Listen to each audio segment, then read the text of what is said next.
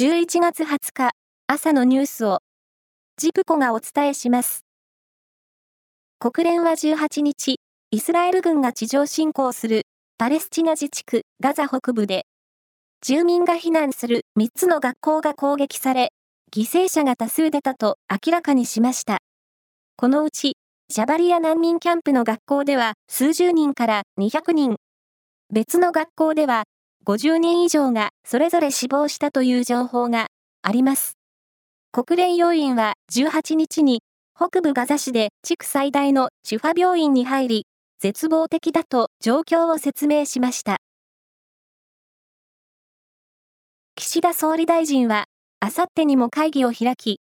国が中長期的な政策推進のために積み立てた180を超える基金すべての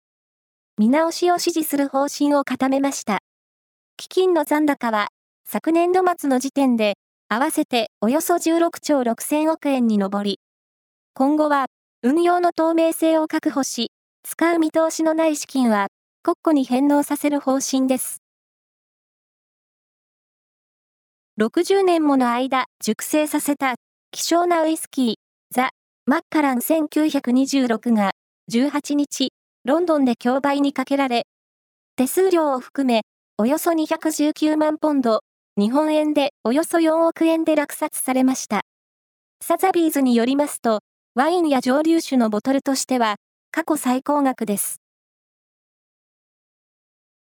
アジアプロ野球チャンピオンシップは、昨夜、東京ドームで決勝が行われ、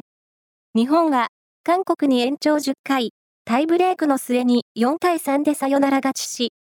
2017年の第1回大会に続く連覇を果たしました。初陣を飾った井端監督は、選手に感謝していると語りました。2028年のロサンゼルスオリンピックで追加競技で採用されたソフトボールは、2年目を迎えた JD リーグの年間チャンピオンを決めるダイヤモンドシリーズの決勝が行われ、トヨタがビッグカメラ高崎に2対0で勝って、初の年間チャンピオンに輝きました。石川県の金沢競馬場で昨日夕方、コースの照明がレース開催中に全て消え、騎手3人が落馬するトラブルがありました。このうち2人が救急搬送されましたが、搬送時に意識はあり、命に別状はないとみられます。原因は照明を消すタイマーの設定が間違っていたということです。以上です。